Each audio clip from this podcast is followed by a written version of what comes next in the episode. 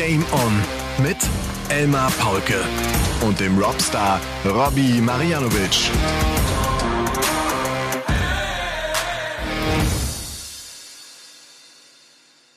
Ladies and Gentlemen, meine lieben Darts-LauscherInnen, ich darf euch ein frohes, gesundes, ein krachendes Jahr 2024 wünschen an diesem 2. Januar 2024. Es ist Folge Nummer 178, die ansteht, die Robby und ich aufnehmen, nachdem wir einen spannenden Viertelfinaltag erlebt haben bei dieser Weltmeisterschaft. Und äh, Robby ist weit weg von mir. Der ist ganz in der Nähe des Alexandra Palace. Robby, ich grüße dich. Ich grüße dich, Emma. Ja, ich bin tatsächlich nur acht Autominuten entfernt vom Alexandra Palace. Ähm, bin jetzt gerade vor ein paar Minuten hier angekommen. Nach diesem echt wahnsinnigen Tag eigentlich, muss man sagen. Also äh, es ist schon heftig, was heute passiert ist, was bei dieser WM passiert. Wir hatten ja schon drüber geredet und ich, es ist eine verrückte WM, würde ich mal sagen, es oder? Ist, es ist eine total verrückte WM, weil an jedem Tag irgendwie eine Überraschung da ist, mit der keiner äh, rechnen konnte. Und äh, so geht das tatsächlich weiter. Heute ist Michael van Gerven mal eben rausgegangen gegen Scott Williams, gegen die 52 der Welt. Der Typ ist natürlich jetzt die komplette Überraschung dieser Veranstaltung. Der steht im Halbfinale. Ja, und ähm, Pressekonferenz habe ich mir gerade auch nochmal angeschaut. Er hat tief blicken lassen, auch äh, was so vor dem Spiel passiert ist. Und äh, ich finde, du hast selten Spieler, die so ehrlich drüber reden, was vor dem Match passiert ist, wie sie das für sich nutzen könnten oder wie sie äh, dann mental so ein bisschen sich darauf einstellen und das tatsächlich, ja, dann auch, auch rocken, so wie er das gemacht. Er hat's gerockt. Anders gibt's, anders kann man es nicht, das nicht sagen. Er gewinnt ja. gegen Michael van Gerven äh, für mich wahrscheinlich die größte Überraschung bisher des Turniers. Ja. Nachdem Michael van Gerven bis zu diesem Match keinen einzigen Satz abgegeben hat, nachdem er diesen Test gegen Bunting so unfassbar souverän bestanden hat. Aber jetzt mal ganz kurz, Robby. Dir auch ein frohes neues Jahr. Oh ja, ja. Ich Und, äh, wünsche ich dir auch, Elmar. Wie bist du ins neue Jahr reingekommen? Hast du einen guten Start gehabt? Wie war es bei dir? Sch schlafend. Also ich habe Silvester geschlafen. Ich habe tatsächlich, ich bin hier angekommen äh, gestern, äh, 8, 9 Uhr Ortszeit, habe dann meine Sachen alle komplett, also ich habe mein komplettes Auto leer gemacht, also wirklich blank gezogen. Ähm, Hintergrund war, das muss ich ganz kurz erzählen, Basti ist ja auch hier, auch mit Auto angekommen, also vor mir einen halben Tag und ähm, der hat das Auto stehen lassen hier vor dem Haus, in dem wir leben, lässt es stehen, zwei Stunden später wieder die Koffer rausholen Seitenscheibe eingeschlagen, komplett alle Sachen raus aus dem Auto. Ach du Schande. Komplette Klamotten. Also was er noch hatte, sein Laptop und so weiter, äh, eine Zahnbürste, die Jogginghose, die er anhatte, klar, und was weiß ich. Äh, ein paar Sachen hat er noch bei mir im Auto gehabt, glücklicherweise. Aber ansonsten haben die alles leergeräumt. Und das hat er mir natürlich dann unterwegs erzählt, hat mich angerufen und ich halt hier angekommen und wirklich gedacht, ich hole jetzt hier alles raus, lass noch ein angebissenes Brötchen auf dem Beifahrersitz, damit die auch wirklich sehen, hier ist nichts zu holen. Und ich finde es schon krass. London ist ja, ja, ist eine Großstadt, ganz klar. Acht, neun Millionen Einwohner. Ähm, dass hier nicht alle so nett sind und britisch höflich ist ja klar. Aber ich finde das schon extrem. Also das bin ich ja auch nicht gewohnt. Ich komme ja auch von der Provinz so ein bisschen und äh, das hat mich so ein bisschen geschockt und total mitgenommen. Mir tut es auch total leid, weil das ist jetzt ganz schön Stress, was der hat. Ja, vor allem, äh, der hat ja auch teilweise on Air Auftritte. Also der soll ja auch im ja, Studio ja. stehen, nehme ich mal an. Genau, ja. genau, mit Jogginghose. Natürlich mit Jogginghose. ja. ja, das ist ja, das ist aber äh, nicht, nicht so, nicht so toll. War aber kein gut. perfekter Start, ja. Ja, aber ähm, es ist nichts dabei gewesen, was man nicht ersetzen kann. Ich glaube, das ist schon mal gut, dass man, was weiß ich, ja, seine Darts sind weg, ja. Das tut mir natürlich echt, echt extrem leid. Da kann ich komplett mitfühlen. Da, da würde ich auch wahrscheinlich ausrasten. Aber ja, aber da müssen wir jetzt durch. Trotz allem ähm, freue ich mich extrem, äh, dass ich jetzt hier bin. Ich war jetzt erstmal nicht so begeistert, aber im Prinzip äh, macht schon Spaß und äh, die ganzen Leute auch zu sehen und, und die Fans. Und äh, ich bin immer noch begeistert, wie erwachsene Männer vor mir stehen und ein Schneewittchenkostüm anhaben. das ist super. Ja. Ja. Und dann, ja. Und du, ich bin, äh, Ja, ich, äh, ich bin äh, ganz entspannt äh, in das neue Jahr reingerutscht. Äh, waren Ja. unten am Ammersee. Wollte ich grad fragen, ja.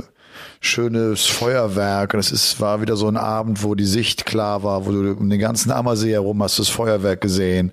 Aber du aber auch am Ende um eins im Bett und gepennt. Ja, ja. Akku ziemlich äh, leer, um ehrlich zu sein. Jetzt nach dieser Weltmeisterschaft, lange Tage, lange Nächte, penne viel zu kurz, werde immer noch irgendwie um acht, halb neun wach, obwohl ich um drei, halb vier im Bett bin. Und ja, so ist es. Aber das kennen wir ja aus ein paar Weltmeisterschaften auch zuvor. Ich, ich wollte gerade sagen, also wenn einer weiß, wie er Silvester verbringen muss, damit er einigermaßen wieder fit startet, dann bist du es. Äh, Ja. hat, wann, wann war denn der letzte Silvester, wo du so richtig die Puppen hast tanzen lassen? Ja, das muss ja gewesen sein Ach so, 2004. Also das, ne? Das, Da war ich Vor allem- elf. Ja. Vor allem hattest du ja noch, früher war ja das WM-Finale am 1. Januar traditionell. Ja. Das heißt, du musstest dann wirklich fit sein, weil am 1. Januar war das Finale und du willst ja, äh, gerade zum Finale deine, deine Bestleistung auch als Kommentator abgeben. Jetzt hat sich's ein bisschen entspannt, aber trotzdem, ich finde diesen Viertelfinaltag ähm, noch viel anstrengender als, äh, als dieses Finale abends, dann wie es so früher war. Eigentlich, ja, hast du Arbeit dazu bekommen. Ja. Ähm, aber es war trotz allem ein toller Tag, finde ich. Also wir, ich, wir müssen ja nochmal drüber reden. Äh, soll, oder sollen wir kurz über die Deutschen reden? Weil bei denen waren wir auch so ein bisschen stehen geblieben in der letzten Folge. Es ist schon so eine Ja. Weile her, glaube ich. Aber ich glaube, wir müssen nochmal aufrollen, was da passiert ist, oder? Was denkst du? Absolut. Ja, absolut. Ja. Müssen wir machen. Werbung. Sie wollen sich mehr bewegen und gesünder leben, aber auch häufiger entspannen? Die App TK Coach unterstützt Sie dabei. Mit kurzen Übungen für die bewegte Pause. Oder den 8-Minuten-Workouts mit Olympiasieger Fabian Hambüchen. Finden Sie Ihre innere Mitte dank einer Runde Anti-Stress-Yoga. Oder mit vielen kurzen Atem- und Entspannungsübungen. Das alles und noch viel mehr in der App TK Coach. Jetzt einen Monat lang testen. Für TK-Versicherte kostenlos. Werbung Ende. Weil du hast ja heute Ähm. auch mit Flo kommentiert, habe ich gesehen. Genau. Äh, ich glaube, du hast ja eigentlich auch so die besten Einblicke darüber, was, was da so war. Die waren ja alle zusammen, die vier, denke ich mal. Die haben sich da getroffen, gesehen, wie auch immer geredet. Äh, Ja. Und so wie ich Flo kenne, wird er auch ähm, sicher was darüber zu erzählen gehabt haben. Ja, aber das war auch ehrlich gesagt so, dass äh, das irgendwie schon eine Weile zurücklag, so weißt du, dass, Ja. dass er, dass er äh, ausgeschieden ist. Da ist das ja so auch so schnellläufig. Dann war er auch schon wieder zu Hause und war jetzt äh, mit mit der Family sozusagen jetzt auch nach München gekommen und wir haben jetzt gar nicht so viel mehr über das Abschneiden der Deutschen gesprochen. Ähm, auch wenn er natürlich irgendwie froh ist und auch weiß, das war eine gute WM und das Ziel Tourcard äh, ge- gehalten, das war ja so sein primäres Ziel. Und gegen Bunting, der war vielleicht an dem Tag auch einfach zu gut und äh, das war so, glaube ich, sein Fazit. Der ist happy, dass er jetzt den Januar ein bisschen entspannter angehen kann. Dann ist Mitte Februar ist ja beginnt die Tour wieder mit den ersten Pro Tour Turnieren. Und das ist halt jetzt für ihn, wie gesagt, einfach, glaube ich, ein entspannter Start in das Jahr, mit dem man nicht unbedingt rechnen konnte, noch vor drei, vier Wochen. Also das ist ja jetzt alles. Stimmt, sich- er wusste ja noch nicht mal, ob er, äh, ob er die Q-School spielen muss, äh, was Genau. da jetzt passiert. Es ist schon krass, äh, wie, sie, wie diese WM für viele eigentlich, nicht nur für, für die Deutschen, auch was das so entschieden hat, was das verändert hat in der Karriere, auf dem Bankkonto, wie auch immer. Ja. Stichwort Luke Littler, 100.000 Pfund. Das ist mal ein ordentliches Taschengeld für einen 16-Jährigen, würde ich mal behaupten, oder? Luke Littler, muss ich eine lustige Geschichte erzählen. Also das äh, ist so, dass äh, die Kollegen bei der Sohn von der Social Media Abteilung jetzt auch äh, Belly, Belly angekommen sind. Die machen einfach ein paar Interviews und, und drehen ein paar Filmchen und fangen Stimmung ein und so weiter und so fort. Und als ich das Interview mit Luke Littler hatte, saß der Kollege ähm, direkt mit im Raum mit dabei und genauso auch Dave Allen übrigens. Und dann hatten wir äh, Verbindungsprobleme bei dem Gespräch. Und die entstanden vor allem an dem Moment, als ich Luke Littler fragte, und jetzt äh, einen schönen Döner? Und äh, mit welcher Soße? Scharf oder nicht so scharf? und daraufhin winkte äh, plötzlich, er guckte mich so ein bisschen irritiert an und dann winkte er ab und sagte, nein, nein, kein Döner. So, und dann bekam ich die Info, als ich die Frage gestellt hatte, hat der PDC-Kollege sofort ihm gewinkt und gesagt, kein Döner, nicht drauf antworten. Das war ja, die Döner-Geschichte war ihm zu gefährlich. Und äh, das ist natürlich eigentlich lustig, weil, weil das ja sowas, sowas harmloses ist, mit dem er selber ja vor allem auch äh, äh, umgegangen ist. Und äh, nach dem Motto, jetzt ist er noch einen Döner entfernt von der vom Finale. einen Döner entfernt vom, vom WM-Titel. Du, Luke Littler, ich, ich bin echt aus dem Häuschen von diesem Typen. Also das, das ist unglaublich. Und äh, jetzt hat auch Rob Cross bei uns auch nochmal im Interview gesagt, ja, der Kerl hat auch das Paket, um dieses Turnier zu gewinnen. Ich glaube, den Eindruck haben wir alle. Ja. Trotzdem glaube ich, dass das auch immer noch in jedem Spiel zusammenbrechen kann. Ich, das ist ja das Verrückte im Darts das wirkt so wahnsinnig stabil und das scheint auch dann in diesem jeweiligen Match so zu sein. Nur ob das jetzt auch morgen Abend gegen Rob Cross so sein wird, das wissen wir alle nicht. Und das weiß auch äh, Luke Littler nicht. Und äh, ich dachte wirklich, Brandon Dolan würde ihm das Leben schwerer machen, mit seiner Art Darts zu spielen, dass das so glatt ausgehen würde, habe ich nicht gedacht. Und man fragt sich auch im Nachhinein, was haben Price und Anderson eigentlich getan, dass sie sich so schwer getan haben gegen, gegen Brandon Dolan, gegen den History Maker?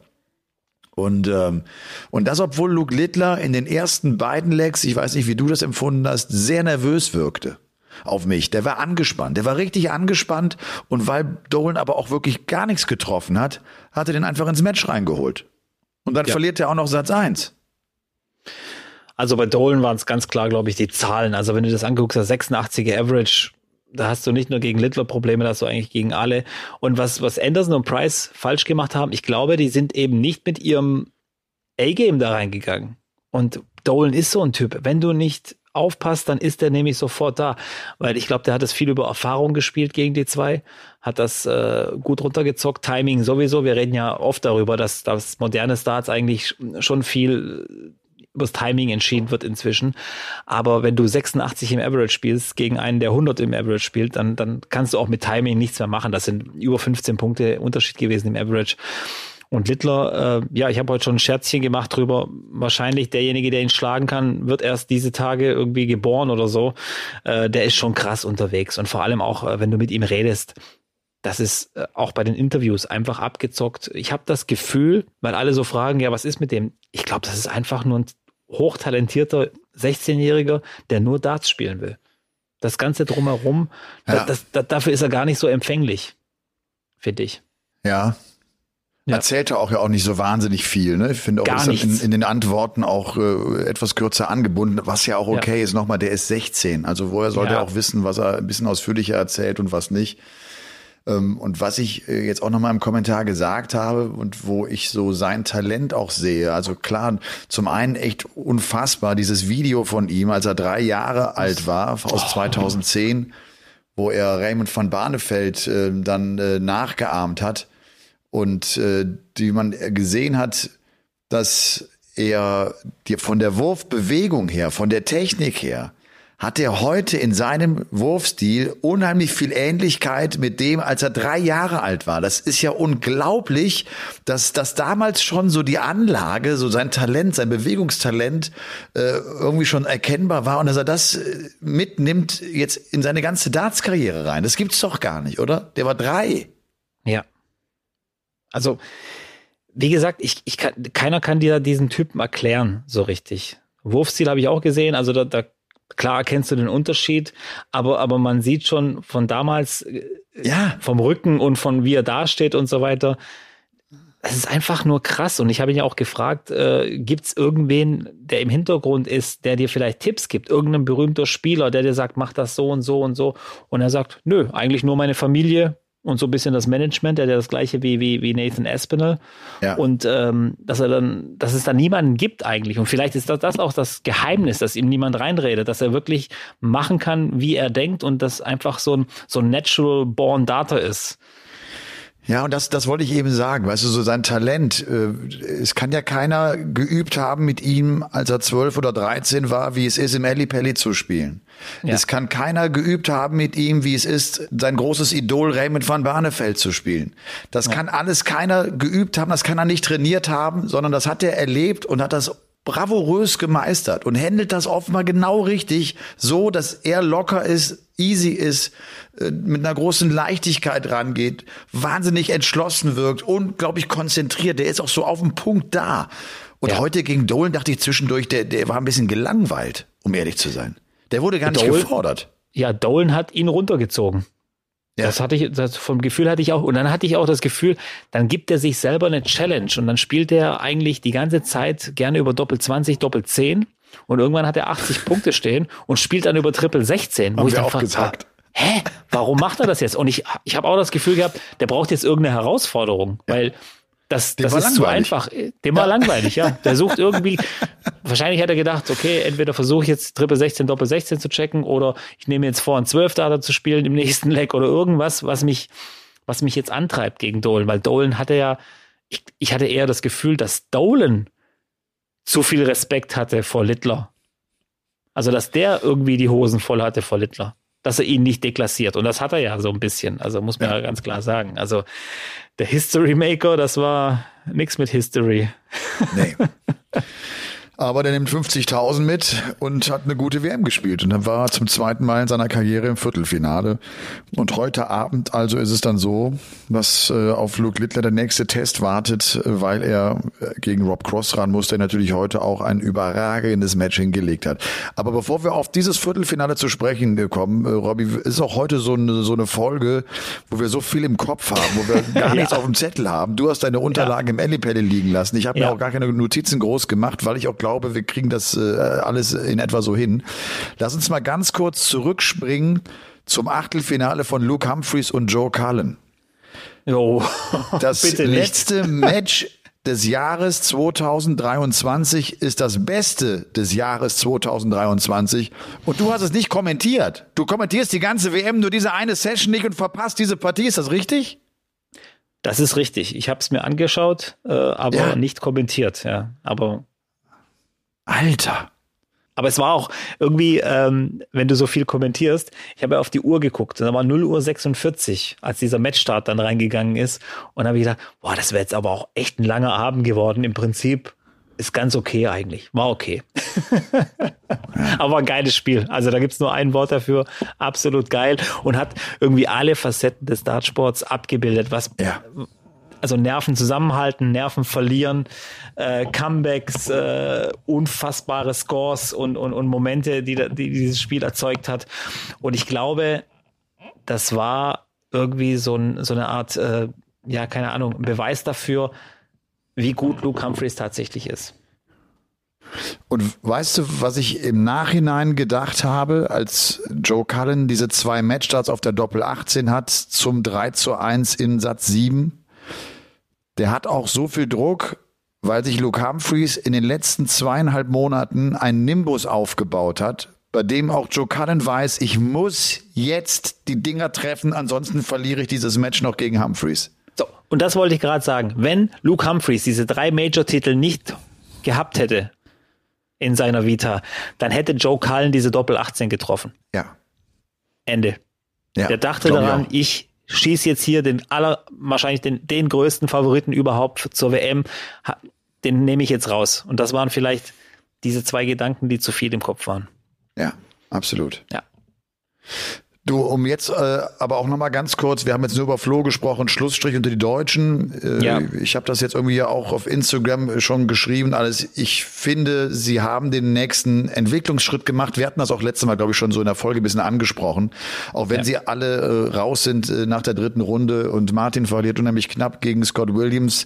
Und er wird auch, glaube ich, zu Hause sitzen und wird denken, ey, Alter, ich war so knapp dran, den zu schlagen. Der steht jetzt im Halbfinale. Ich sitze jetzt hier zu Hause auf der Couch.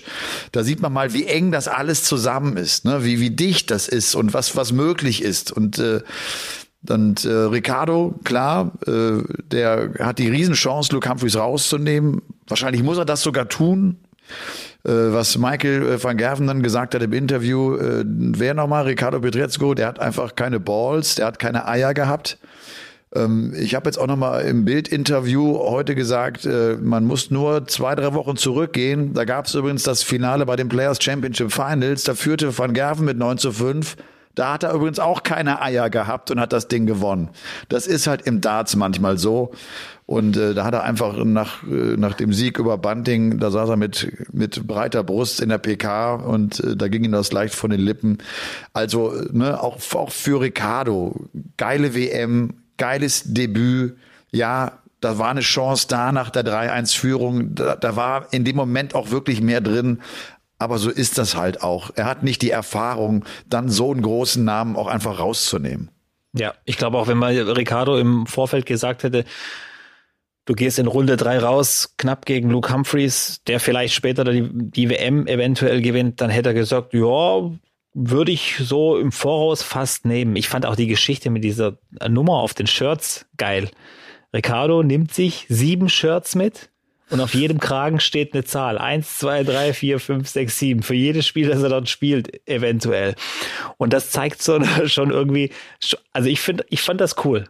Das ist, hat überhaupt nichts mit Arroganz zu tun oder, oder mit irgendwie äh, die Sache nicht einschätzen können. Ich fand das, das, das geil, dass der dann zum dritten Spiel auch die Nummer drei am Kragen hatte und sagt viel über ihn aus. Und ähm, ich glaube, wir sind uns beide sicher, das war nicht das letzte, was wir von Ricardo irgendwie gesehen haben in, in der Richtung. Das, das, das wird nochmal andere Dimensionen annehmen, glaube ich. Glaube ich auch, bin mir auch ganz sicher. Ja. Und das weiß er auch selber, dass der nicht das letzte Mal im Elli Pelli war, das, das wissen wir alle. Ja, ja. Dafür, dafür tickt der wirklich zu gut und ich, ich habe das auch gemocht, so seine teilweise fast, so wirkt das, fast naive Herangehensweise an die WM.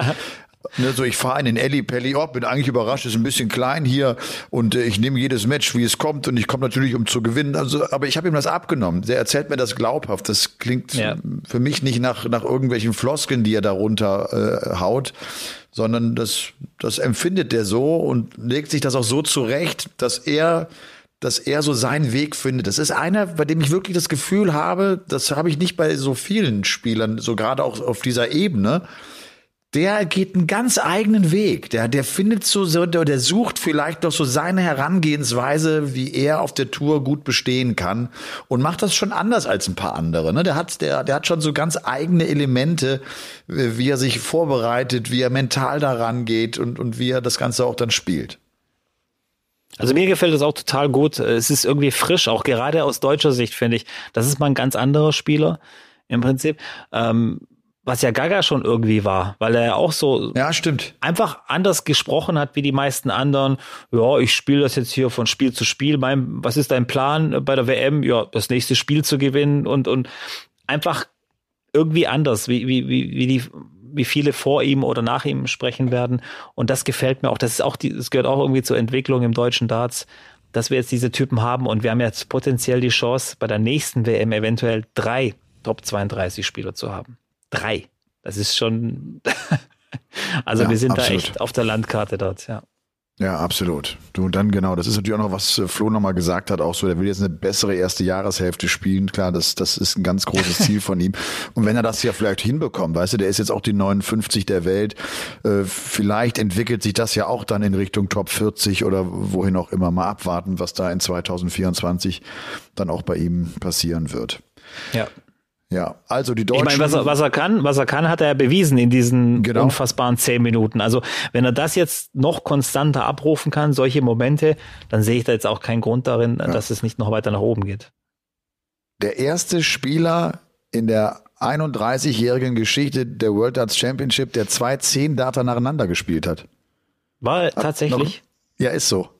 Krass. Das hat Christopher äh, Kempf hat das, äh, das ist ja dieser Statistik-Freak, hat ja, das ja. Äh, wohl rausgefunden und hat auch geschrieben, so hat Taylor nicht geschafft und so weiter. Also ganz, ganz, ganz lustiger Post. Schon ja. krass. Ja. Und was das auch ist komisch ist irgendwie, Gaga geht ja, ja, wie soll ich sagen, nicht sang- und klanglos raus. Es war so ein bisschen Doppelproblem und so weiter. Aber spielt von allen dann noch den besten Average in dieser dritten Runde, von allen Deutschen. Ja. Und das sind alles so Elemente, wo ich sage, das ist Wahnsinn, was da alles so passiert, weil äh, bei Gaga habe ich auch gedacht, ah, wenn das ein oder andere Doppel reingeht, vielleicht läuft das auch ein bisschen anders, weil Chizzy war am Anfang nicht so stark, man hätte ihm die ersten ein, zwei Sätze vielleicht abnehmen können. Aber irgendwie hat es ja Gaga auch vorausgesagt. Er hat ja vor der WM gesagt, wenn ich meine Doppel treffe, dann dann läuft das, dann, dann, dann weiß ich, scoring technisch kann mir, können mir wenige was vormachen inzwischen, aber die Doppel sind entscheidend und dass er auch sein Spiel so gut irgendwie voraussagt oder, oder einschätzen kann, äh, zeigt auch nochmal die Entwicklung, dass es keine Träumereien sind oder so, sondern dass es, das ist, äh, die, alle, die da mitspielen auf der Tour, die Deutschen, leben in der echten Welt, in der Realität und können das auch echt äh, gut, glaube ja. ich, auch voraussagen und einschätzen danach. Und Chizzy spielt übrigens von den äh, Statistiken auch ja gegen Gaga sein bestes Match bei der WM, ne? mit der höchsten Doppelquote, 50 Prozent, ja. mit einem sehr guten Average und so weiter und so fort. Der hat äh, mich heute enttäuscht, muss ich ganz ehrlich sagen. Auch wenn Luke Humphreys heute sein erstes wirklich großes Match gespielt hat. Chizzy hat das Potenzial, um auch mal dagegen zu halten, aber das, das, das ist ihm heute äh, nicht geglückt. Und ja, also lass uns vielleicht noch mal so ein paar Worte zu Luke Humphreys. Ich meine, der ist zweimal eigentlich raus bei der WM gegen ja. Ricardo und natürlich vor allem auch gegen Joe Cullen. Ähm, es ist so die Frage gewesen, so ist es, sind das diese Matches, wenn du da durchkommst, obwohl du eigentlich schon fast raus bist, wirst du dann Weltmeister? Ja, das könnte sein ich war mir 100% sicher, dass Van Gerven das Match gegen äh, Scott Williams äh, gewinnt. Und dann habe ich gedacht, okay, dann ist es das Halbfinale gegen MVG. Und ich habe geglaubt, dass MVG auch dieses Halbfinale gewinnen würde. Also äh, bis zum Ausscheiden von Michael van Gerven war ich mir sicher, Luke Humphries wird nicht Weltmeister, weil der van Gerven genau, das ist ja genau das, was er gerne macht, wie wir bei Bunting auch gesehen haben, wo er mal wieder wahnsinnig gut drin war, so auf den Punkt da zu sein, eine Partie, die hoch, hoch geschrieben wird, die gehypt wird und da ist er dann irgendwie, das mag er ganz besonders, aber dazu kommt es halt nicht, weil er ja. heute Gülle gespielt hat für seine Verhältnisse. Was ich schade finde, das Halbfinale wäre ja dann tatsächlich das Spiel um Weltranglistenposition ja, um Platz super. eins gewesen. Das, das hätte ich schon gern gesehen, diesen Clash, um, um, um zu sagen, der Sieger ist die Nummer eins. Ja. Ja. Und das hätte auch so diese WM, weißt du, das äh, ja, ich weiß auch nicht, das ist so ein Match, das, das prägt, das, das prägt, aufgewertet, ja. das prägt eine Weltmeisterschaft, absolut. Ja. Äh, hab ja mit der Bild ein längeres Interview gemacht, die haben mich auch gefragt, wo, wo steht diese WM bei dir eigentlich so? Du hast vom Ranking her. Und äh, ich finde schon mit dieser Luke Littler-Geschichte, die ist so außergewöhnlich. Das, ja. die, das, das ist so fett. Also was der da spielt, was da passiert. Ja. Wir sehen den besten 16-Jährigen aller Zeiten, der sie alle weghaut, der noch nicht einmal zwei Sätze abgegeben hat, egal wer kommt. Das hat schon Potenzial, finde ich, für, für eine ganz, ganz spektakuläre WM. Aber dafür muss natürlich auch das Ende gut sein. Also dafür brauchst du auch so ein Halbfinale vielleicht, MVG äh, gegen Luke Humphreys und dann ist es ja, ja. vielleicht das Finale, ich stelle dir das Finale vor von Gerven gegen Luke Littler. Das ist ja dann, das, selbst da sprichst du plötzlich von zwei unterschiedlichen Generationen. Ja. So, so ein bisschen verdreht, nur alles halt viel jünger, wie 2013 der junge Van Gerven gegen Taylor gespielt hat. Aber das alles halt, ne? Äh, Nochmal anders, ja, ja, ja. Also, ja. Naja, schade. Bei äh, Luke Humphreys habe ich ja darauf angesprochen. Ich durfte ja ein paar Fragen stellen ab und zu mal und dann habe ich auch gesagt, ja, äh, Luke war ja sein allererster 100 plus Average überhaupt im Eddie Pelly. Das war ja schon historisch aus seiner Sicht. Dann sage ich jetzt, hast du deinen ersten 100 plus Average gespielt. Wenn du morgen gewinnst, bist du die Nummer eins der Welt. Und wenn du dann irgendwie nochmal ein Spiel gewinnst, bist du Weltmeister. Und er direkt, äh, warte mal, äh, Nummer eins bist du vielleicht für ein paar Wochen, Monate, meinetwegen ja. Weltmeister bleibst du für immer. Also frag mich bitte nicht, was für mich irgendwie wichtig ist oder, oder was bei mir die Priorität ist. Und das fand ich so unglaublich. Ich kann das gar nicht mehr wiedergeben. Mir sind fast die Tränen gekommen. Das hat er in so einer, in so einer wirklich thea nicht theatralisch, sondern wie sagt man das, so einer gefühlvollen Art gesagt, dass ich gedacht habe, wow, das ist echt so ein Typ der träumt wirklich davon und der, der hat das im Kopf, der will das unbedingt werden, der will ja. Weltmeister werden. Unbedingt der hat das auch schon durchgespielt. Ja. Der hat ja eine Antwort darauf. Darum hat er sich schon logischerweise genau. Gedanken gemacht. Und erinnere ja. dich, als Gerben Price 2021 Weltmeister wurde, als er Gary Anderson im Finale schlägt, hat er die gleiche Frage bekommen. Der hat gesagt, ach, Weltmeister kann ich noch ein paar Mal werden, aber die Nummer eins, dafür muss ich echt über einen langen Zeitraum sehr, sehr erfolgreich sein. Ne? Das war für ihn viel wichtiger als der WM-Titel. Ja. Stimmt, ja. Ganz ja, da siehst du auch ja. mal, wie, wie, wie, die, wie, die, wie, wie die drüber denken irgendwie. Und das ist ja das Weltmeister, bleibst du ja für immer. Du, du, ja. Die, diesen, diesen Titel kann dir ja keiner nehmen. Und ähm, ich finde auch, Luke Humphreys ich glaube, wenn er nicht diesen Traum hätte oder diesen, diesen, diesen unbedingten, also unbedingt Weltmeister werden würde, dann hätte er auch diese Spiele gegen Joe Cullen und Ricardo gar nicht überstanden. Ich glaube, das hat ihn getrieben. Dass er gesagt, nein, so gehe ich hier nicht raus. Nicht gegen, äh, bei allem Respekt, nicht gegen Ricardo Petrezco und auch nicht, wenn ich mich hier in diesen, in dieses Sudden Death League gequält habe. Ich meine, allein schon die Tatsache, dass er das mit 180 beginnt gegen Joe Cullen. Das ist ja, das, das ist unfassbar ja, ja. eigentlich. Ja, und dann dieses 100er, 100er Finish zum Ende. Äh, wie, wie schafft er das eigentlich so, die Nerven zusammenzubehalten? Bei ja. jedem normalen Menschen wird doch alles irgendwie zusammenbrechen innerlich, aber das ist schon geil, was dieses Adrenalin mit, mit diesen Spielern macht. Und es macht so Spaß. Und äh, gibt es irgendjemanden, der, der sich auf den Weltmeister festlegen würde? Ich, also jetzt im Moment, äh, ich will es nicht tun. Ich will einfach nur abwarten, was da passiert. Ja, ganz genau. Also ja. Ja, ich meine, klar, ne, wir haben jetzt äh, drei dabei im Halbfinale, die noch nie Weltmeister waren, die ein neuer Name wären in dieser Liste. Ja. Ich habe ja auch vor der WM gesagt, das wird nicht passieren. Es wird einer sein, der das schon, Ding schon mal gewonnen hat. Dann müsste sich also jetzt Rob Cross durchsetzen. Auf den hatte ich nur wirklich nicht gesetzt. Das ist schon sehr überraschend. Dann, ich weiß nicht, ob ihr das auch mal gecheckt habt, vier Engländer im Halbfinale der WM gab es zuletzt 2006. Ja. 2006 ja. Das war das Finale von Taylor gegen Peter Manley. Hey. Ne, so. Das war eine Zeit, als die Engländer ganz extrem die Tour dominiert haben. Also die waren, da waren zwei Drittel Engländer und der Rest waren so ein paar Internationale so ungefähr. Ja. Und das ist natürlich schon Wahnsinn. Ja, 2006 war ja auch die BDO noch im vollen Gange, muss man auch dazu sagen. Ja, also auch die, das, die, richtig. Die, die, spielt ja keine Rolle mehr und äh, 2006 kam ja dann, also nach der WM kam Barney zur PDC das war schon eine Zeit der Umbrüche und ich äh, glaube, genau das wollte die PDC ja auch. Mit diesem Barney-Wechsel war, glaube ich, auch das neue Zeitalter eingeläutet oder da kamen noch ja mehrere Zeitalter im, im, im Prinzip danach. Und äh, es, ja, wir, das wissen wir zumindest. Es wird ein Engländer. Wenigstens das. Ja. Wenigstens das wissen wir. Ja.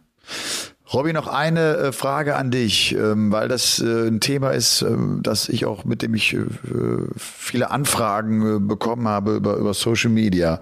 Die deutschen Fans im Ellipelli, gerade das Match von mhm. Ricardo gegen Humphreys. Humphreys ist ja dann hinten raus echt so ein bisschen durchgedreht und hat gesagt, das wäre das mental schwierigste Match für ihn gewesen, weil es die Pfiffe gab.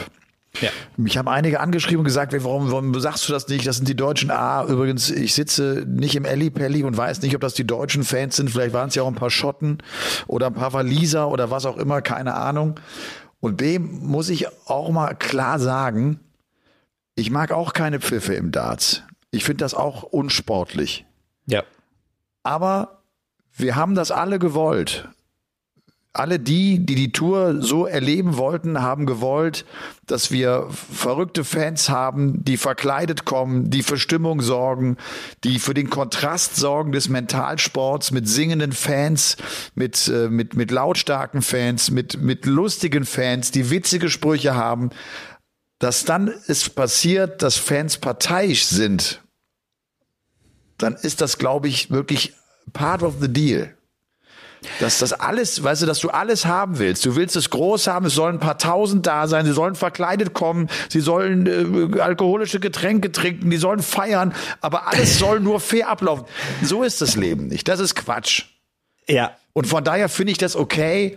Und ich finde, das ist 2024 oder 2023 Aufgabe des Profis, das handeln zu können. Das ist eine Herausforderung, das ist schwierig.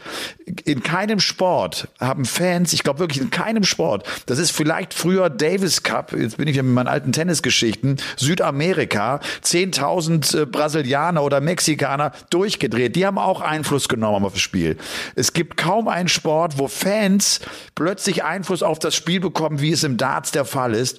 Und das stachelt natürlich auch die Fans an. Sobald die ja spüren, er reagiert reagiert, hören sie nicht auf. Sind sie Teil dieser Partie da oben? Ja. Und äh, das kannst du auch, glaube ich, nicht abstellen. Nochmal, ich finde das nicht gut in dem Moment, aber es ist so. Damit, muss, damit müssen die Profis leben und sich hinzustellen, zu sagen, das darf so nicht sein. Ja, das ist aber so. Also ich sehe es ähnlich wie du. Ich sag auch, ich finde es nicht gut. Ich habe es auch angesprochen im Kommentar gesagt, also während dieser Konzentrationsphase dann diese Pfeifkonzerte und so, ja, muss nicht sein. Aber, Und jetzt kommt das große Aber. Du bist Darts-Profi, du bist im Alexandra Palace. Du willst 500.000 Pfund gewinnen, du willst Weltmeister werden, du willst mit Fußballprofis irgendwo im Stadion abhängen und Selfies machen. Du willst, keine Ahnung, einfach, ja, maximal erfolgreich sein. Dann musst du ein paar Dinge abkönnen. Das, da musst du ein paar Dinge abkönnen. Und die deutschen Fans mussten ja dann auch abkönnen, dass die Engländer plötzlich äh, skandiert haben, Germans getting bettered everywhere they go. Das ist nun mal part of the deal, finde ich. Und ich habe mich vor Ort auch erkundigt. Dan Dawson habe ich gesprochen und sagt, Dan, wie denkst du denn über diese Thematik mit den deutschen Fans und so? Weißt du, was er sagt? The German fans are great. Oder besser gesagt, Basti hat natürlich gefragt, das muss ich jetzt nochmal korrigieren, sorry. Aber wir hatten drüber geredet. Und er sagt dann, the German fans are great, we love it. We love them. It's great to see that so many people are coming, oder dass so viele Leute kommen eben äh, aus Deutschland. Und äh, das ist nämlich auch die andere Seite der Geschichte. Das gehört nämlich auch zur Erfolgsgeschichte der PDC und, und alles, was jetzt mit dranhängt. Genau. Ähm, und es gehört irgendwie alles zusammen. Dass nicht alles gut ist, was erfolgreich ist oder was, was groß wird, das wissen wir. Es, es gibt immer, wo Licht ist, ist immer Schatten und, und, und damit müssen wir leben. Und ich glaube, Luke Humphreys hat auch die richtige Antwort gegeben. Sportlich. Ja. Hat sich genau. durchgesetzt und fertig. Ja. So. Weißt du, welche Frage ich Ricardo als erstes gestellt habe? Ricardo äh, war erste Frage an ihn, war in diese Richtung irgendwie, ne, wie war es? Dann sagt er, Fans, das hat mir nicht gut gefallen. Das war so sein erster Gedanke. Und dann sagt er, äh, Luke Humphreys ist äh, dann auch in der Pause auf mich zugekommen, hat das gesagt, dass er das wahnsinnig stören würde. Und da habe ich direkt gedacht, der ist auf dich zugekommen. Äh, das heißt, der hat offenbar auch Ricardo versucht, in seine Gedankenwelt mit reinzuziehen. Ich glaube, dass das übrigens taktisch war von Luke Humphreys, dass er äh, Ricardo darauf aufmerksam macht. Ja, ja. Mental. Er will, er, er, er will, er will das schlechte Gewissen bei Ricardo herauskitzeln äh, und schafft das. Ja. Und schafft es, das. Es wird, es wird sowieso mit vielen Tricks gearbeitet bei dieser Ey, WM. Ricardo muss eigentlich in so einem Moment sagen, mein lieber Luke, dann geh doch äh, Minigolf spielen. Genau. Weißt du? So, das ja. dann, aber dann, du, ne, also er will gefeiert werden. Luke Humphreys will übrigens auch abgefeiert werden. Der macht übrigens auch, die hebt auch die Arme hoch. Das findet er ja. alles super. Das findet er übrigens total cool, weißt du? Ja. Also was, das, was hätte aber, Scott aber das Williams? fand ich spannend, dass, dass, dass ja. Luke Humphreys zu Ricardo in der Pause, in der Set-Pause hingeht und ihm das sagt, das ist ein rein taktisches Verhalten, mit dem ja. er das, mit dem er Ricardo beeinflussen möchte. Und ich glaube, weil Ricardo das auch als allererstes erzählt, ist das aufgegangen. Ja. Das ist meine Einschätzung. Ricardo, wenn du das hörst und äh, es war nicht so, ich habe das auch Ricardo gefragt, er hat das verneint. Ich, mein Eindruck nee, war, nee, er war nee, so, er war, er war so kurz nach dem Spiel, das konnte er gar nicht so alles äh, sortieren für sich. Bei Luke Humphreys ist für mich jetzt auch ein Spieler, wo ich auch glaube, da passieren wenige Dinge zufällig. Also äh, normalerweise ist es auch so, ich, ich kann jetzt auch aus Spielersicht reden, der auch äh, viele Turniere gespielt hat und so. Du vermeidest ja den, den verbalen Kontakt eigentlich komplett mit deinem Gegner. Du schaust auch zum Beispiel, wenn der jetzt vor dir runtergeht von der Bühne, du siehst ja immer, die halten auch so ein bisschen Abstand, wollen da auch nicht irritieren oder sonst irgendwas. Du sprichst eigentlich niemanden an. Vor allem in diesen Pausen, da bist du ja relativ einsam du weißt ja als Gegner, der hat ja vielleicht seine Konzentrationsphasen oder versucht sich mental da irgendwie rein zu, zu, bringen in das Spiel. Also ich würde ihn nie ich würde meinen Gegner da nie ansprechen in so einer Situation. Und das habe ich ja gesagt. Also es werden schon ein paar Tricks angewendet bei dieser WM.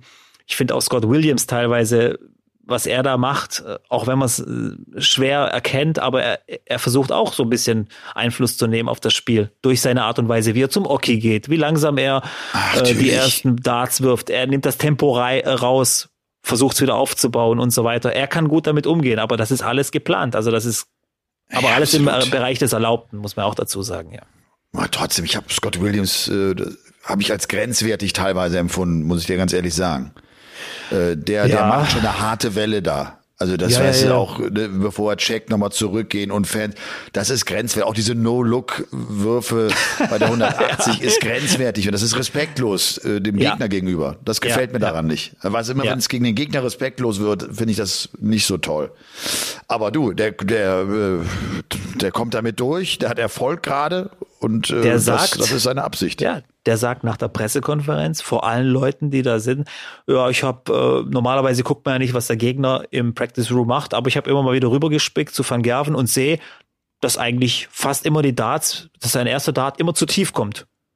Und habe dann versucht und, und erzählt das so, weißt du, ich meine, normalerweise bist du ja der Sieger und musst nicht nochmal nachtreten, aber dass er dann quasi nochmal sagen will, ich habe das schon vorher gesehen, dass da irgendwas nicht stimmt heute. Und dann habe ich mich dadurch nochmal ein bisschen aufgebaut. Das ist schon ein Typ, ein besonderer Typ. Der hört ja auch nicht auf zu quatschen bei diesen Pressekonferenzen. Dem fragst du Ja. eine Frage und der, der hört ja gar nicht mehr auf. Der erzählt dann, wie er vor drei Jahren irgendwie hier äh, irgendein Spiel auch so gewonnen hat und bla bla bla. Ähm, es ist schon, ich weiß nicht, ob er, ob er, ob er, ob, wie ich ihn einschätzen soll, ob er zu diesen modernen Darts dazugehört oder, oder ob das so ein, so ein Exot ist, aber er ist extrem, allein schon wenn du siehst, wie der rumläuft, wie so ein stolzer Gockel, Brust raus und, und Kopf nach oben. Ja, kann man mögen, kann man nicht mögen. Sehr, Sehr selbstverliebt. Sehr. Ja, auch so. Aber Robby, das wissen wir alle, hilft dir oben auf der Bühne. Ja, Du musst dich da definitiv. oben selber auch geil finden, ansonsten wirfst du Pfeile nicht in acht Millimeter breite Felder. Weißt du, wo das Problem liegt? Wenn es dann nicht mehr so läuft, dann fällt dir diese Art wieder auf die Füße. Klar. Oder wenn Van Gerven sagt, so, okay, heute war nicht mein Abend, aber wenn ich dich das nächste Mal vor der Flinte habe, dann werde ich dir diesen ganzen Scheiß, den du jetzt hier verzapft hast, an Bord wieder zurückgeben. Und Van Gerven ist so ein Typ, der wartet ja nur auf so eine Gelegenheit dann wieder. Ja. Aber Ja. ich hatte auch das Gefühl, dass Van Gerven heute nicht die Aura hatte. Du hast ihm angesehen, nicht, dass er gebückt gelaufen ist, aber, aber äh, irgendwie dieses äh, Kämpfer-Löwenherz war nicht da so richtig. Also kein Moment einfach gehabt. Der kam auf die Bühne und sah auch total zerknittert aus. Ich habe direkt in der Ja. ersten Sekunde gedacht, boah, der Augenringe, was ist denn da los? Der sah einfach nicht so richtig fit aus. Vielleicht war ja auch gesundheitlich irgendwas. und Das würde er, glaube ich, auch so nie erzählen, weil er keine Ausrede Nein. suchen will, weil er gegen Scott Williams verloren hat. Aber äh, ich glaube, dadurch, dass Luke Humphreys offenbar in der Art und Weise, wie er Chizzy heute geschlagen hat, geiler Average, hat alles funktioniert. Ich glaube, der wird Scott Williams wegknallen. Das wird ein einseitiges Halbfinale sein. Das kann ich ja mal sagen, bevor wir dann am Abend das Halbfinale sehen werden. Das ist meine Vermutung. Aber ich habe keine Ahnung, wer gewinnt, ob es Luke Littler ist oder Rob Cross. Aber über Rob Cross müssen wir noch reden. Das Ja. Viertelfinale Nummer eins. Doby spielt ein gutes Match, führt mit 4 zu 0. Es sieht alles danach aus, dass er durchgeht, weil ein 4-0 wirklich selten gedreht wird. Rob Cross dreht dieses 0 zu 4 aus seiner Sicht und zieht noch ins Halbfinale ein. Und das ist natürlich wirklich sensationell. Ja, und das haben, das habe ich jetzt gecheckt oder wir haben es gecheckt. Also 0, 0 zu 4 wurde noch nie gedreht. Also das war auch historisch. Okay. Ja, Wahnsinn. Von dem her, ähm, ein 5-1 wurde schon im Halbfinale gedreht von, von Lewis damals gegen Wade. Ja. Aber in dem Viertelfinale Windgate, 0 zu, ja. Windgate, genau. Aber 0 zu 4 äh, wurde in, in- in der Runde noch nicht gedreht. Rob hatte bei uns im Interview gesagt, als er es 3-4 gemacht hat, da hat er gewusst, hier geht noch was. Das war so der Ja. Moment. Das fand ich ganz spannend auch so. Der gewinnt den ersten Satz, das, also seinen ersten Satz, das 1-4 und du merkst irgendwie auch, okay, keine Ahnung, was das bedeutet. Er gewinnt den zweiten Satz und dann plötzlich kam er auch besser rein, da kam, da wurde, das, ne, der wurde immer besser. Das Match lief Ja. immer mehr in seine Richtung und diese Linie, die dann auch in der Grafik zu sehen war, wo es so zeigt, welchen Average spielst du über das Match, das war ja ein Strich auf dem 100er-Level. Der spielt neun Sätze lang auf 100 und ist letztlich abhängig davon, was Doby macht, der bis 121 diesen einen Satz spielt. Ne? So, der hat halt diese, diese, diese Achterbahnfahrt letztlich erlebt und da schlägt auch Konstanz äh, diese, dieses, dieses Match mit, mit, mit diesem unfassbaren Highlights, die der hatte, Chris Doby. Und äh, Wahnsinn und kommt und kommt tatsächlich dadurch. Also das ist echt Hut ab. Und ich, wir hatten Cross ja alle nicht so richtig auf dem Zettel. Und ich finde auch jetzt nach dem Match gegen Clayton, keiner wusste genau, wie gut ist Rob Cross. Clayton, das, das war ein ganz Clayton ist ja furchtbarer Auftritt. Ja, das war ja jetzt auch keine Hürde für irgend für für für Cross, glaube ich. Aber wir hatten es ja, glaube ich, die letzte Folge vor der WM hatten wir es ja angesprochen, dass keiner über Cross redet. Ja. So, jetzt muss man über ihn reden, ganz klar. Ähm, aber immer noch nicht in dem Modus, wo er sagt, ich werde Weltmeister oder so. So, so, so, ein, so ein Spruch hörst du nicht von ihm. Nee. Das, ist- da ist er dann auch nicht der Typ dafür. Und genau deswegen läuft er auch unter dem Radar. Weil er so ist, Ja, glaube ich. das das, das könnte ja. der Grund sein. Wir reden über Williams, der äh, große Töne spuckt. Wir reden über Littler, der große Darts äh, spielt und, und, und eine Aura auf der Bühne verstrahlt, die du von einem 16-Jährigen einfach nicht erwartest. Ähm, aber aber äh, Humphreys, klar, da müssen wir drüber reden, weil er der Top-Favorit ist. Aber über Cross reden wir, glaube ich, nicht, weil er einfach, du fragst ihn was, er antwortet und das war's.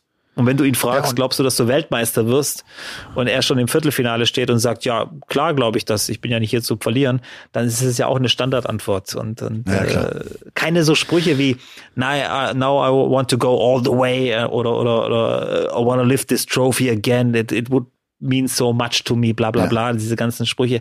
Das hat er alles nicht und Nee. deswegen bemerken wir ihn nicht. Und steigt darauf auch wirklich nicht ein. Ich habe ihn auch Nee. gefragt, ob das heute so Partien sind, wo er letztlich von der Erfahrung 2018 lebt, wo, wo Ja. er Momente sich abgreift, so von seinem Sieg, wo er weiß, dass er das schon mal gewonnen hat, wo er weiß, wie, wie man auch sich verhält. Er sagt auch, das ist viel zu weit weg. Also das da geht er gar nicht drauf ein. Darüber will er gar nicht sprechen. Viel zu Ja. weit weg, zwei Und, Spiele. ja, und, ich, und, und ich finde, und ich finde irgendwie so dieses, äh, äh, da ist ja das, diese, sein erster WM-Sieg, seine Debüt-WM, die kann ja auch emotional und gedanklich niemals weit weg sein für ihn. Also das, das, Ja. das, weißt du, das, ist, das, ist, das Ding vergisst er ja in seinem ganzen Leben nicht, was da. Der weiß ja noch genau, Ja. wie sich das angefühlt hat. Aber da verstehe ich bis heute nicht, warum er da so äh, die Bühne, obwohl er gewonnen hat, Phil Taylor überlässt. Natürlich, Phil Taylors letztes Spiel, Abschied, bla bla, aber irgendwann Ja, ja, genau. musst du doch sagen, nach drei Minuten, okay, alles gut, wir verabschieden jetzt Phil und jetzt lass ich hier oben die Sau raus. Der hat ja ihm den Pokal da noch in die Hand gedrückt und keine Ahnung, was, was da, du hattest das Gefühl, er kniet jetzt gleich vor ihm nieder. Ja. Und damals, kannst du dich noch, dran erinnern? Ja, Äh, absolut. äh, Ich glaube, und, der wollte äh, alles richtig machen. Ich glaube, er wollte Ja, respektvoll aber- sein. Er wollte, ja, das ist ja nicht, ich sage ja nicht, dass das gut ist. Ich glaube, so hat er getickt. Er dachte, Ja, er kann den großen Phil Taylor nicht irgendwie äh, klein machen neben sich so. Ne? Dabei hat ja Taylor immer gesagt, nimm den Punkt. Der- Er war eher der, der gesagt hat, jetzt nimm das Ding. Du, du hast gewonnen übrigens. Ne? Ja, ja, ja. Taylor, Taylor hat auch gewusst, ich bin groß genug. Ich brauche jetzt hier nicht noch äh, die letzte aller Bühnen und was weiß ich. Das Ja. ist doch okay. Und, und er hatte ja schon, ich glaube, Taylor hatte schon gewonnen, als er ins Finale kam. Da wusste er schon, größer kann es nicht werden. Größer Ja. kann es nicht werden. Ja. Weißt du, was interessant ist? Dass egal wer über Luke Littler spricht, sie machen ihn alle groß. Ja. Man könnte sich ja auch mal hinsetzen im Vorfeld und sagen, Luke Littler, der ist übrigens 16, den schnapp ich mir. Dem werde ich mal zeigen, was es heißt, bei der WM auf so einer Bühne zu spielen. Weißt du mal, so eine andere Hat doch Haltung Barney einnehmen. versucht, hat doch Barney versucht. Er hat doch genau diesen Spruch gebracht. Ich werde ihn hier äh, wegrasieren. Hat er das gemacht? Das, den Satz hat habe ich gar gesagt. nicht gehört. Ich- ja, ja, der, Okay. der hat wohl zu lange mit der in, mit MVG in der WG gelebt, deswegen. Äh, Ja, weißt du, welchen Spruch ich viel besser fand von Barney? Als ich 16 war, äh, habe ich mit Playmobil und Lego gespielt, weil wir kein Internet hatten. Ja, Barney, als du 16 warst, war 1983, da gab es auch noch gar kein Internet. ja, also äh, Das ist nee, echt lustig. ah, Ja. ja, aber Littler, ja, wir, wir kommen ja immer wieder auf ihn. Ich fand es auch äh, interessant, was Gary gesagt hat. Hast du gehört, was Gary gesagt hat? Ja. Die sollen ihn endlich in Ruhe lassen und er hat ja den Vergleich gezogen zu Josh Rock, äh, dass der, dass das dieser Hype um Josh Rock äh, ihn zwei, drei Jahre zurückgeworfen hat in der Entwicklung, finde ich jetzt ein bisschen übertrieben und ich fand jetzt auch den Hype um Josh Rock jetzt nicht so extrem, weil es nicht die Weißt du, WM was der war. ganz große Unterschied ist zu Luke Littler? George Rock hat das ganze Jahr auf der Tour übrigens gespielt. Ja. George Rock ist 22. Das ist Ja. ein Papa von einem Kind. Der steht ganz anders im Leben als Luke Littler. Der ja, Ja. gar kein Tourspieler ist, der ja wirklich schräg am Ende rüberkommt und plötzlich alles gewinnt. Das ist ja das Verrückte auch an Luke Littler. Keiner hat den so, keiner hat den gespielt vorher. Also der spielt gegen Ja. alle das erste Mal, außer Ja, UK ja. Open. Ich weiß schon diese diese paar Matches. Ja. Und das ist von daher schon eine besondere Geschichte. Trotzdem, und das finde ich jetzt noch einen spannenden Punkt, zum einen wird die PDC am 4. Januar die Premier League-Spieler bekannt geben. Was ich nicht verstehe, wie, wie kann man den Finalabend dazu nicht nutzen? Raff ich Nullinger, wenn ich ehrlich bin. Äh, weil offenbar ja auch klar ist, wenn wer Weltmeister ist, spielt ja auch Premier League, damit machst du auch keinen Weltmeister klein und gar nichts, weil der ist ja mit dabei bei dieser Meldung. Äh, Sie werden das am 4. Januar machen. Und jetzt ist ja die Frage, was wird mit Luke Littler passieren nach dieser WM? Das, die Gefahr, ihn zu verheizen, ist groß. Der wird ja das erste Mal dann ein Problem bekommen, wenn er nicht mehr den Erfolg hat. Solange der erfolgreich ist, klar, äh, läuft diese Welle, ist, geht alles in diese Richtung, ist alles entspannt, ist alles easy am Ende auch. Aber was passiert, wenn der Erfolg weg ausbleibt, wenn er verliert, wenn er ein paar Mal hintereinander verliert? Ich glaube, du kannst ihn eigentlich deshalb nicht in die Premier League mit reinnehmen. Außer er wird Weltmeister. Okay. Du kannst nicht in die Premier League ohne den Weltmeister starten. Das geht nicht. Mit der Erklärung, du kannst, das kannst du. Ich glaube, es geht Nee, noch nicht, nee, weil nee, nee. es geht nicht, weil es diesen Sky-Vertrag gibt. Das hatte Flo auch heute mal gesagt. Das ist, glaube ich, ein guter Punkt. Du kriegst ja als Weltmeister dieses Sky-Ding, das gibt ja extra Kohle und da sagt Ja. Sky auch, wir wollen, Moment, der, es hat einen Vertrag mit uns, der muss bitte äh, die Premier League spielen. Ja, aber Aber, aber Robby, die Premier League, das ist ja nur wirklich das Format, wo, wo schon etablierte, erfahrene Spieler untergegangen sind. Lass mal Luke Littler an vier Donnerstagen vor, vor 10.000 Leuten einfach mal eingehen und er kriegt, eine Pan, kriegt, kriegt mal drei, vier Panaden oder er spielt's auch einfach schlecht. Das ist ja das Verrückte, dass du immer denkst, wenn du den Spielen siehst, das bleibt so. Was, das war das, was wir anfangs gesagt haben. Das sieht so nach so einem stabilen Konstrukt aus. Und wir wissen ja, im Darts bricht das ganz schnell auseinander. Ganz schnell. ich Ja, aber guck, wie er gegen Gilding spielt. Weißt du, diesen Moment, wo er dann plötzlich nervös wird, die Doppel, so, so läuft doch Darts. Und dann, und dann hat der, dann hat der, dann hat er ein ganz schönes Brett vor sich. Wenn, wenn der mal ein paar Niederlagen am Stück hat und immer so in der Öffentlichkeit steht, wird das schwer zu handeln sein. Ich meine, das ist der Grund, warum man im Tennis gesagt hat, irgendwann Profispielerinnen müssen 16 sein, weil es diese Beispiele Jennifer Capriati gab, die ist in Drogen abverfallen.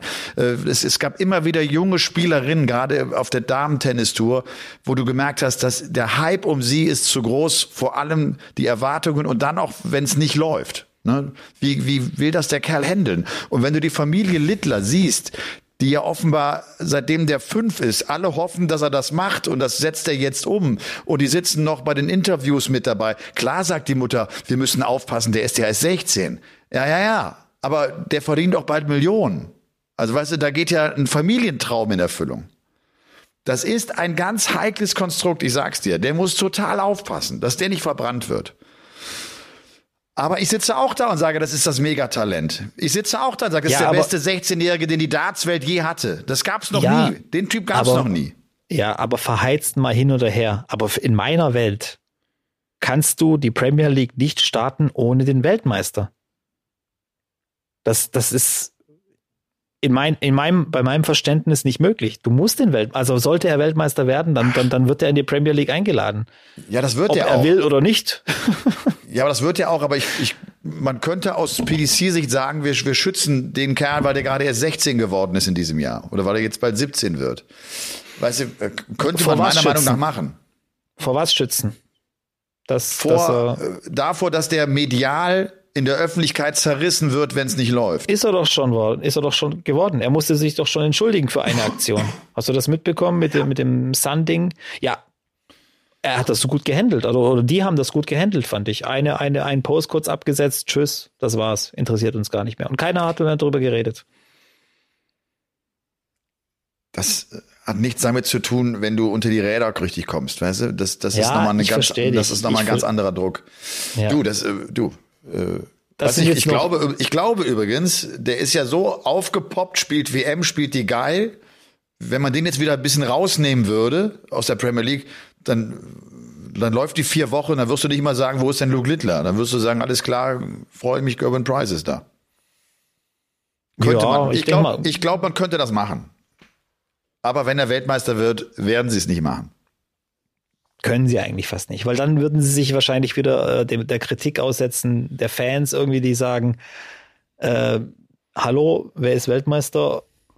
Wie könnt ihr de, de, euer, euer größtes Ding starten ohne, ohne den Titelträger? Also, und ganz ehrlich, glaubt ja eh keiner, dass der 16 ist, von dem her. das Ganze. Von dem her, äh, ich weiß nicht, also schwieriges Thema. Schwierige WM für Ja. alle Beteiligten, glaube ich. Äh, es fühlt sich auch irgendwie komisch an. Alles. Oder, oder, oder wie geht's dir, wenn du die irgendwie, keine Ahnung, du, du, du hast nichts, nichts Handfestes. Ich glaube wirklich, sie ist schwer greifbar, weil Ja. so viele Überraschungen passiert sind, weil Brandon Dolan Gary Anderson einfach rausnimmt. Ja. Und man fragte sich ja im, im Vorfeld, der gab ja dieses eine Interview nach seinem Sieg davor, sagte er ja Brandon Dolan, sehr gefährlicher Spieler. Da habe ich noch gedacht, ey Gary, was erzählst du mir hier eigentlich? Und dann habe ich auf den direkten Vergleich geschaut und gesehen, ah, 10-9. Ah, und guck mal, Ja. die schlagen sich, wenn sie sich schlagen, ganz viele ganz glatte Ergebnisse, also selten umkämpft. Ja, ja. Ja. Es hätte auch ein glattes Ergebnis sein können. Wenn Gary nicht nochmal so, so einen kleinen, kleinen genialen Moment gehabt hätte, wäre das auch glatt ausgegangen für Ja. Brandon. Also Und- echt. Brandon ist auch abgezockt. Ein ganz Ja. gefährlicher Typ, glaube ich, auch so vom, vom Ding her. Ein- Einer der nettesten und höflichsten Typen, die es auf der Tour wahrscheinlich Ja. gibt, aber äh, ist schon Wahnsinn, was der da abgezogen hat. Ich glaube, auch die PDC hat sich gedacht, ey, Brandon, hör jetzt auf. Jetzt ist gut. Wir brauchen, wir brauchen Gervin, wir brauchen, wir brauchen Gary. Das, äh, das Ding muss verkauft werden irgendwie.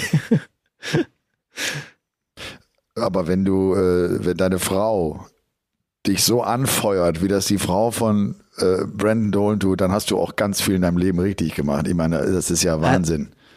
Du hast die zwei ja schon erlebt oder so. so, Ja, ja, so klar.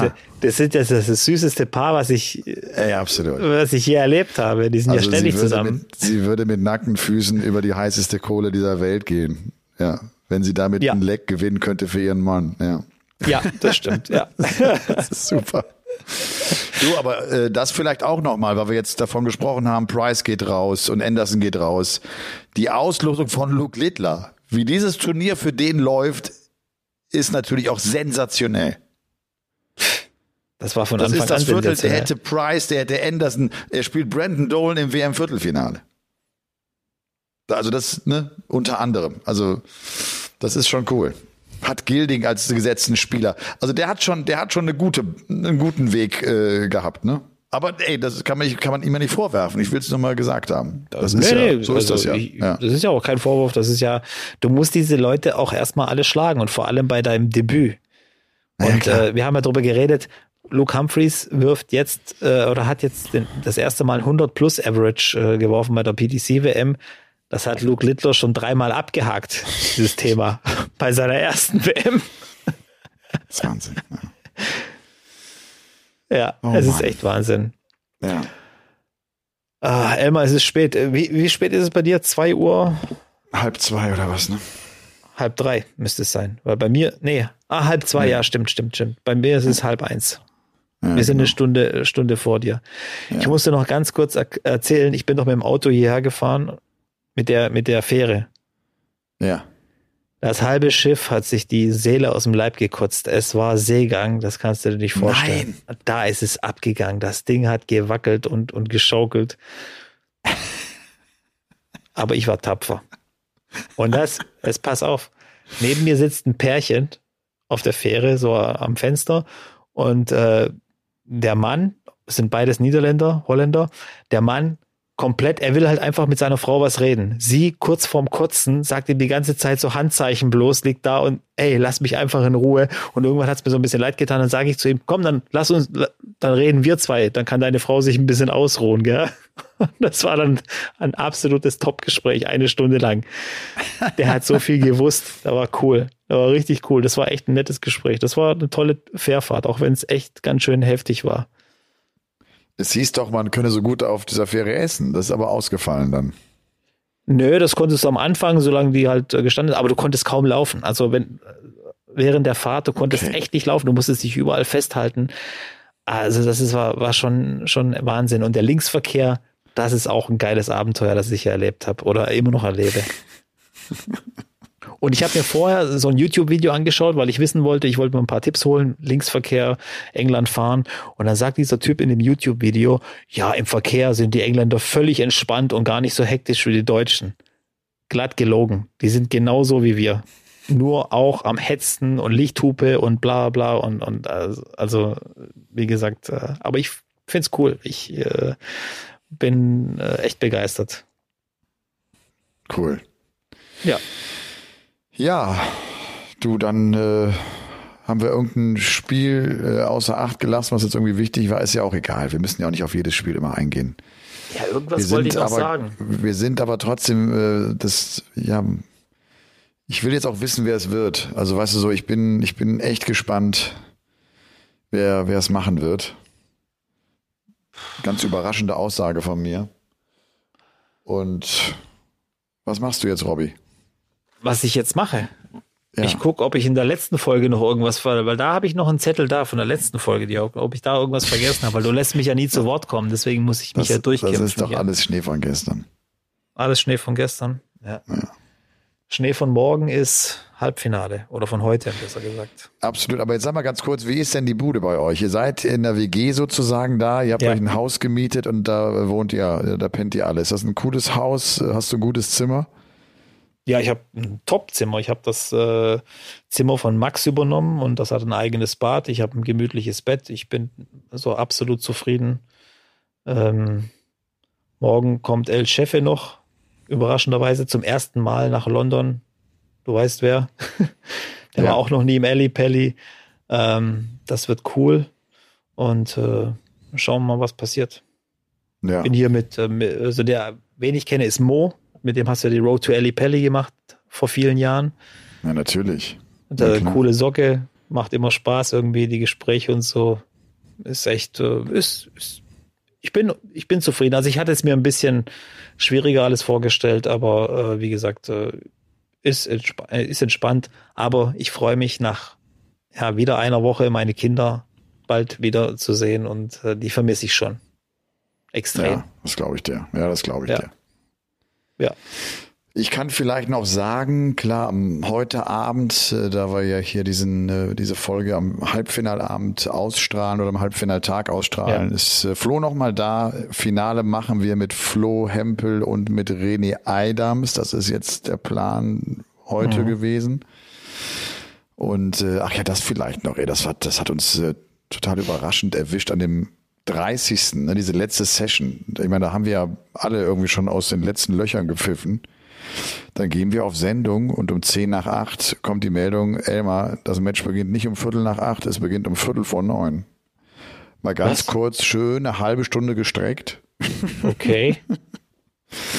Da Ach, deswegen ging das ran. auch hinten raus dann so ja, lang. darum war das auch so lang. Keine Ach Ahnung, so. in allen Plänen vorher stand immer drin, jetzt nur am Halbfinale, es ist ja um, es ist ja um halb neun und da sind wir echt überrascht worden und äh, mussten plötzlich ein bisschen, ein bisschen ausholen.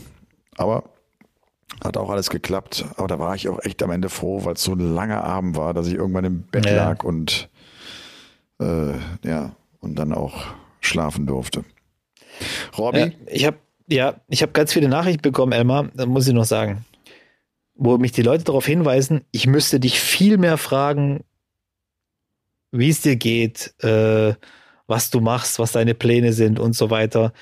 Äh, ich ich würde gar nicht auf dich eingehen und, und so weiter. Ich weiß jetzt nicht, wollen die Leute mehr über dich erfahren, privat? Kann das sein? Weil die haben mir so ein schlechtes Gewissen gemacht. Aber Ach, ich glaube.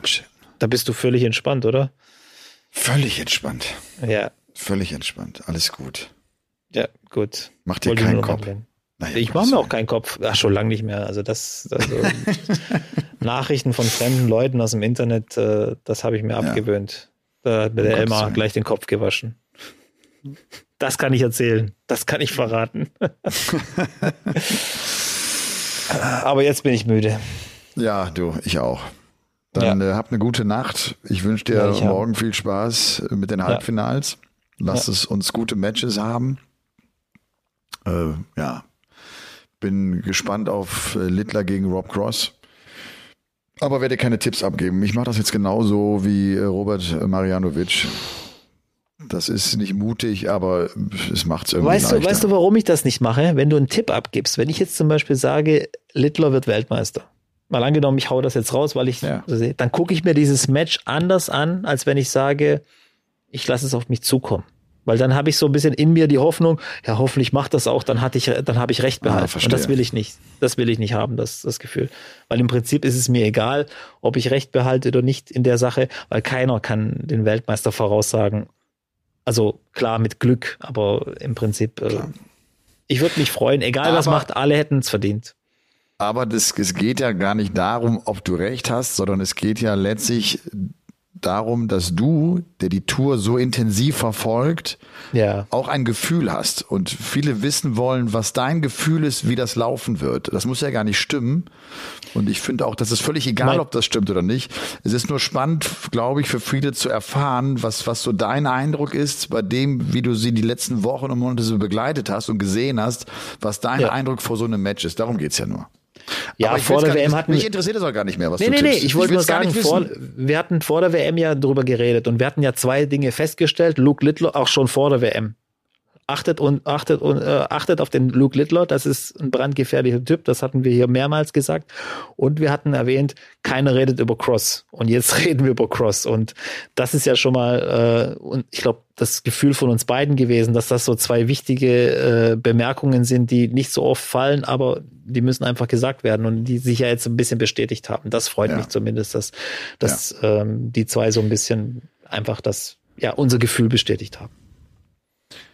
Und damit, äh, meine lieben DartslauscherInnen, beenden wir Folge Nummer 178, während Robby noch ganz kurz äh, uns erzählt, was er spielt bei 178 Rest. würde ich immer über die 19 gehen, weil äh, wenige wollen auf der Doppel 19 landen. Das heißt, mit der 140 würde es auf der Doppel 19 landen.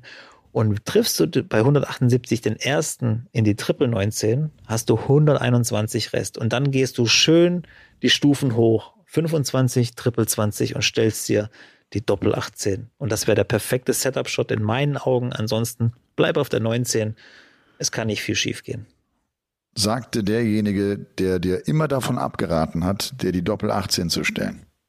In diesem Sinne, habt äh, einen geilen Halbfinalabend, freut euch auf das Finale. Wir hören uns nächste Woche. Dann ist auch die Promi-Darts WM-Geschichte. Ich hoffe, ich werde euch dann ein paar kleine Anekdötchen erzählen können von Düsseldorf Maritim Hotel. Game on! Game On ist eine Produktion der Podcast-Bande. Neue Folgen gibt's immer dienstags, überall, wo es Podcasts gibt.